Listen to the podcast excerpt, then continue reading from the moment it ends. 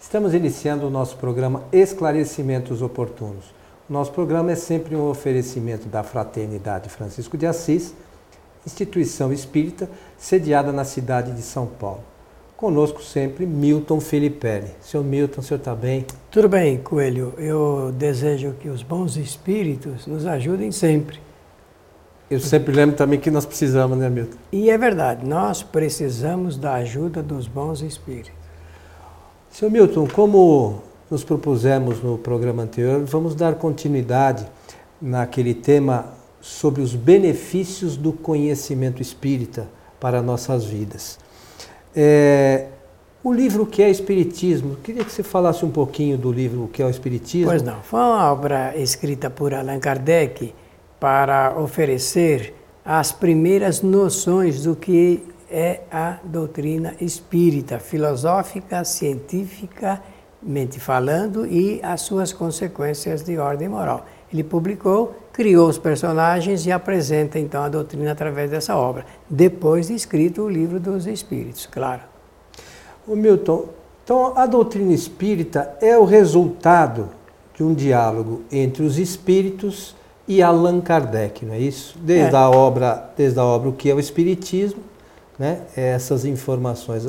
Allan Kardec foi entrevistando, o, recebendo informações por intermédio de médiums, né, e os espíritos vieram trazendo essas informações, não é isso? Importante dizer que Allan Kardec ele partiu da prática ou do fenômeno prático ou da observação prática para escrever a teoria.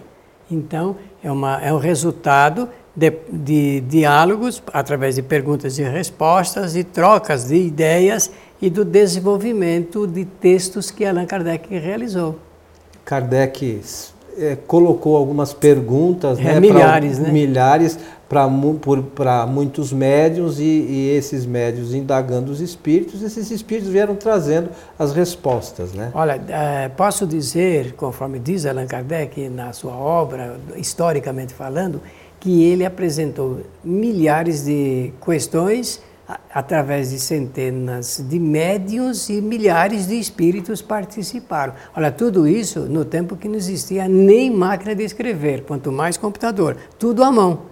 Ele usando a pena de pato o minuto inteiro, molhando lá na tinta e escrevendo todas as suas obras à mão. E tudo via carta, né? Às vezes eram pessoas que se encontravam distantes dali no onde Kardec estava, de Paris e tal, e eles comunicavam tudo via carta. Então Só. foi um trabalho muito minucioso. Imagine receber esses milhares de cartas, ler uma por uma para fazer um apanhado geral, né, meu? É um trabalho de fôlego, nós podemos dizer. Então, lembrando que os espíritos são as, as almas dos homens que viveram aqui na Terra, tá certo? Olha, três é, categorias de espíritos responderam às questões de Allan Kardec. A primeira categoria é dos filósofos, a segunda dos cientistas e a terceira dos religiosos. Kardec também teve esse cuidado. Tomou esse cuidado Bom, eu penso que os espíritos é que tomaram mais esse cuidado do que Kardec, porque eles, na medida da, ah, da qualidade da pergunta, faziam a indicação de quem estava apto para respondê-la. Allan Kardec usou o, o, método do consenso universal, da estatística, do, do resultado, para poder colocar aquelas respostas que estavam mais adequadas à natureza da pergunta. E baseado nisso, subentende-se que. É, Kardec conseguiu trazer, esclarecer uma série de questões que nenhuma outra doutrina ou religião esclarece, né, Milton? História, sociologia, política, tudo que astronomia, antropologia passa ali pelo desenvolvimento cultural desse trabalho. Mas no programa anterior sobre essa temática, nós já falamos de algumas leis naturais. É, Dando prosseguimento, né, porque quem quiser rever o anterior é só acessar o nosso site lá, kardec.tv, eu gostaria que você falasse da imortalidade, que nós somos imortais. É, a primeira lei natural é, apresentada pela doutrina espírita é a lei da imortalidade. Somos imortais, nós não desaparecemos. Não somos eternos, porque eterno só o Criador Mas o espírito, como é criatura, é imortal. Ele tem início, mas não terá fim. O Criador não teve nem início e nem terá fim. Então, nós somos em um dado momento que a gente pode tratar disso no futuro, fomos criados e a partir daí não deveremos ficar por toda a eternidade aí sim, né, vivos, né, Milton? Então, a pergunta que se faz filosoficamente é por que somos criados e por que somos imortais? É, essas duas perguntas são importantes. Então, vamos falar é, é, dizendo o seguinte: o espírito ele é criado para desenvolver uma rede de evolução, uma linha de evolução. Cada espírito faz a sua evolução. Eu vou repetir: não é Deus que faz o espírito evoluir, é o espírito que, enquadrado nas leis de Deus, realiza a sua própria evolução. E como é que funciona essa lei de evolução? O espírito ele reúne conhecimentos novos sempre, sempre, sempre, fazendo novas experiências. E como nós abordamos no, no programa anterior, é interessante a gente meditar. Nós falamos alguma coisa sobre meditar sobre essas informações. Né?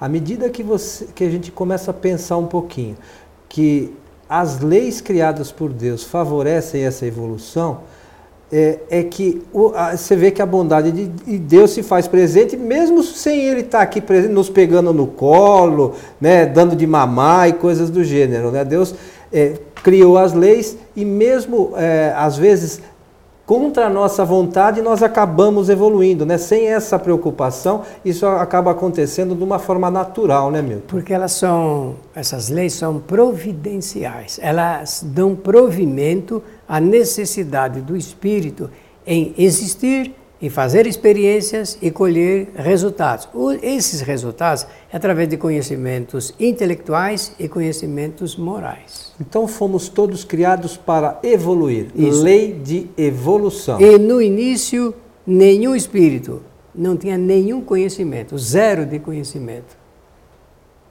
Simples, porque não tem complexidade, e sem, e sem reserva de conhecimento, que vai, vai ganhando ao, ao longo da ao trajetória longo da... evolutiva das encarnações das sucessivas. encarnações. Aí entra o quê? Entra a terceira lei, que é a lei da encarnação ou da reencarnação. E essa, essa evolução é, que nós temos, por vezes é intelectual, por vezes moral, às vezes simultâneo, mas normalmente durante as encarnações, umas a gente dá uns passos mais intelectualmente falando, outras a gente uh, caminha mais moralmente, não é isso? É assim, tanto que eh, as pessoas dizem assim, normalmente quem estuda esse assunto fala, olha, uh, aqui no mundo existe muito, muita inteligência, mas pouca condição moral. O que, que as pessoas querem dizer com isso? Que a intelectualidade e o aspecto ético e moral não caminham juntos no, no mesmo instante. E às vezes acontece sim. Mas é necessário que a gente é, desperte sempre, sobretudo, pela necessidade desse desenvolvimento moral, que é uma das coisas alguma, é, que vai nos auxiliar no futuro, quando a Terra se transformar num planeta de regeneração, né, Milton? A Kardec escreveu algumas frases que são muito preciosas, né, nesse particular ele diz em uma delas o seguinte: reconhece-se o verdadeiro espírita pela sua transformação moral. O que ele quer apontar? Apontar que a consequência moral é, é, é, é o foco, é o objetivo principal do conhecimento espírita. Porque não adianta ter só conhecimento teórico e não melhorar a parte, a parte moral, a condição diz, moral. Diz o ditado popular que a prática, a teoria na prática é outra. É né? outra mesmo. E nós, o Milton lembrou aqui de, das obras de Kardec, para a, a base do nosso estudo são sempre os livros de Kardec, são, que são os livros fundamentais para a doutrina espírita, né, Milton? É, não existe doutrina espírita sem as obras de Allan Kardec. Não existe. Existe a ideia, é, as pessoas podem ter ideias sobre os temas, tocar nesses temas, estudá-los, dissertar sobre eles, emitir opiniões eh, individuais, pode, podemos sim, mas dizer que do, doutrina espírita só estão ali contidas nas obras de Allan Kardec. E as reencarnações, Milton, são sempre eh, em número necessário para nós fazermos a nossa evolução é, para chegar a uma perfeição moral, que é esse o nosso objetivo, mas isso é sempre relativo, né? Porque perfeição absoluta é só Deus, não é isso? Exato. Então a reencarnação é uma lei natural para dar provimento à lei de evolução, que por, por consequência dá provimento à lei de imortalidade. É através das reencarnações que o espírito faz novas experiências, adquire novos conhecimentos e pode se projetar cada vez mais, avançar cada vez mais rumo à sua evolução e perfeição relativa, conforme disse o Coelho. É, e nós, nós precisamos, é, às vezes, atentar, por exemplo, que ah, nós temos como, como Jesus o espírito mais perfeito que já esteve aqui no nosso planeta. Acontece que o, o, sistema solar é um pequeno sistema na Via Láctea. Se a gente começar a pensar sobre isso, cada cada sistema desse deve ter um espírito mais evoluído que deve ser o responsável por aquilo, né, meu? Com toda certeza. Então, é, mesmo na perfeição relativa, existem graus, né, que, que o espírito vai caminhando, vai dando passos, subindo na escala e ele vai ampliando seus conhecimentos, né? até chegar a, a, Deus vai ser difícil, mas dentro do, do, universo nós devemos ter espíritos muito mais evoluídos que Jesus, pelo menos eu entendo assim. Não, está, isso é da teoria espírita, mas Jesus hoje, vamos usar a seguinte expressão, está muito mais avançado do que estava quando há dois mil anos aqui passou pela Terra. É, é natural se pensar assim, claro. né? É, então, a lei, você falou da lei da reencarnação, que nós teremos que fazer tantas vezes quantas, quantas forem necessárias, e nós vamos subindo aí nas escalas dos mundos também, né, Milton? Vamos melhorando a nossa condição, intelecto e moral, e, e vivenciando experiências novas em outros mundos mais avançados. Agora, agimos com liberdade para acertar e errar, Milton. Ah, sim, essa é, a, essa é a lei de livre-arbítrio. Desde que o espírito é criado, ele usa dessa lei. Eu falo dessa maneira para ficar mais fácil a compreensão. Então, não é que nós temos o livre-arbítrio, nós usamos da lei do livre-arbítrio para poder acertar e errar. Nós aprendemos quando acertamos e aprendemos muito mais quando erramos e fazemos as reflexões pertinentes aos nossos pensamentos e atos em relação às coisas que nós fazemos. Avançamos muito nesse particular.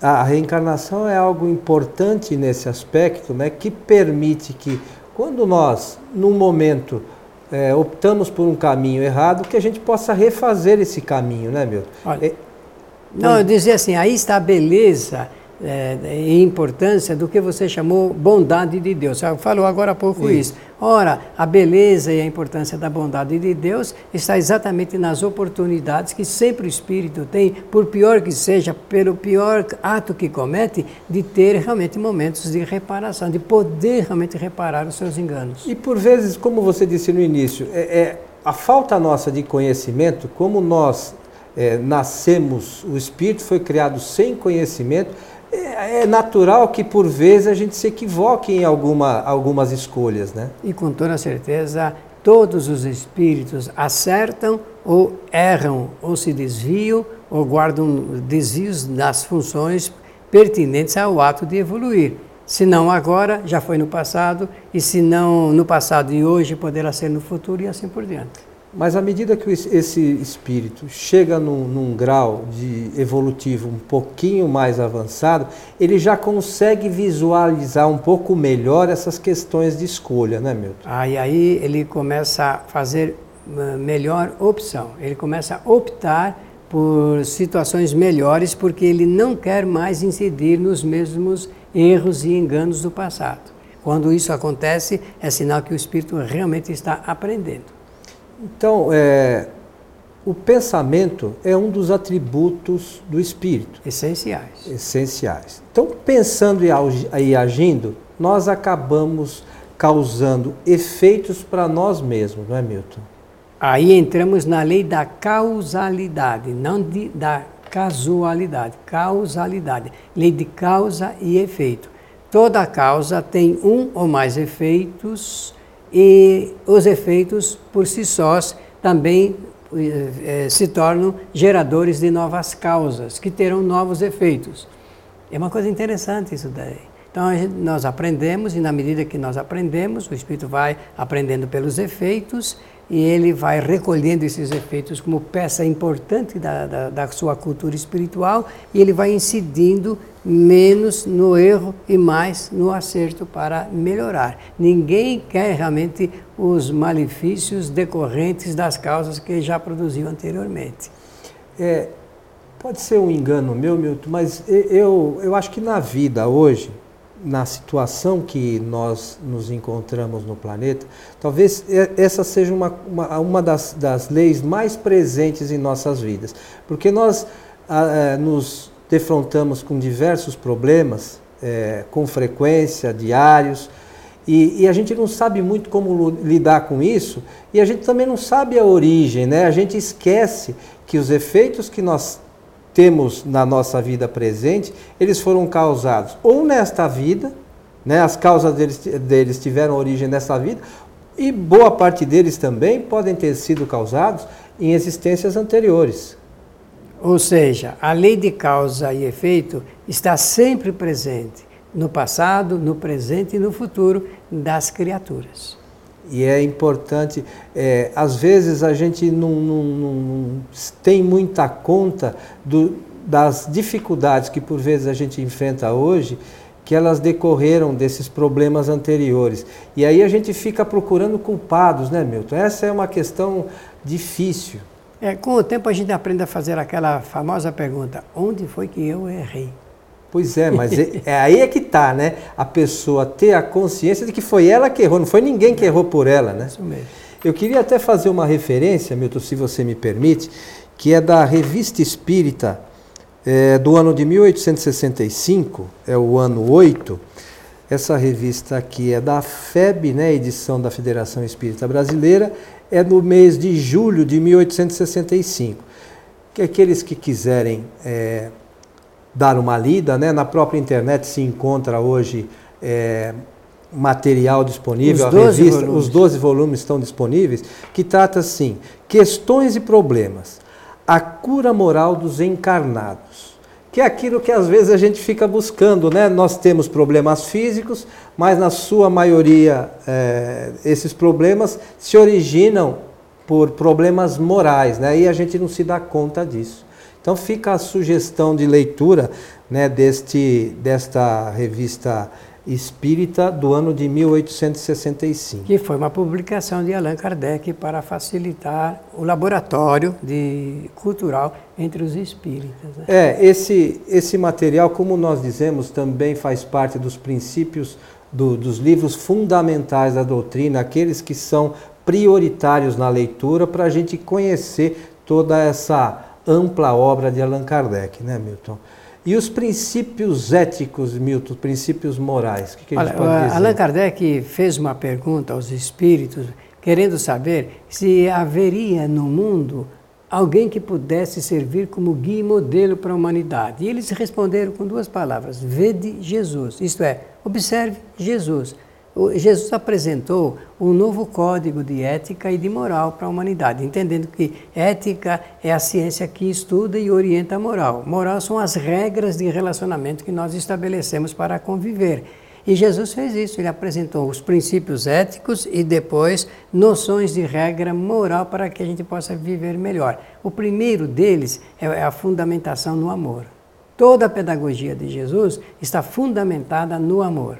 Como Jesus não fundou nenhuma religião, só falou de amor, então nós precisamos olhar com particular interesse essa orientação de Jesus. E eticamente, de nós fazermos para os outros o que queremos que os outros nos façam. Simples assim. Né? Muito simples, simples não, tem, não assim. tem mais complicação nenhuma. Seu Milton, estamos chegando ao final de mais este programa Esclarecimentos Oportunos. Traremos em breve outras temáticas sua despedida, por favor. Um abraço a todos e que os bons espíritos nos ajudem sempre. Queremos lembrar que este programa e todos os nossos programas anteriores poderão ser assistidos no site kardec.tv. Lá você encontra também o programa Transição, encontra as nossas palestras na fraternidade, encontra o curso Princípios Básicos da Doutrina Espírita que também é, é, foi ministrado pelo Milton, são 37 videoaulas. Então, todo esse material, algumas coisas dos nossos programas de rádio, né? Os esclarecimentos oportunos no rádio. Então, é uma quantidade bastante variada de, de, de conteúdo, de temática espírita, para todos aqueles que querem conhecer um pouquinho melhor essa doutrina maravilhosa que pode transformar as nossas vidas, não é mesmo? Isso mesmo. Então, a todos o nosso abraço, esperamos encontrá-lo em nosso próximo programa. Até lá.